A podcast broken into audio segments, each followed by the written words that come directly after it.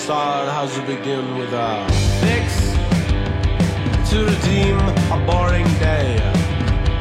I'm returning customer, and this time I'm not gonna pay what you want. Suspect a thing, cause I'm a clean cut haircut, and this me wears pretty thin, not expected to fall, cause I'm carried on.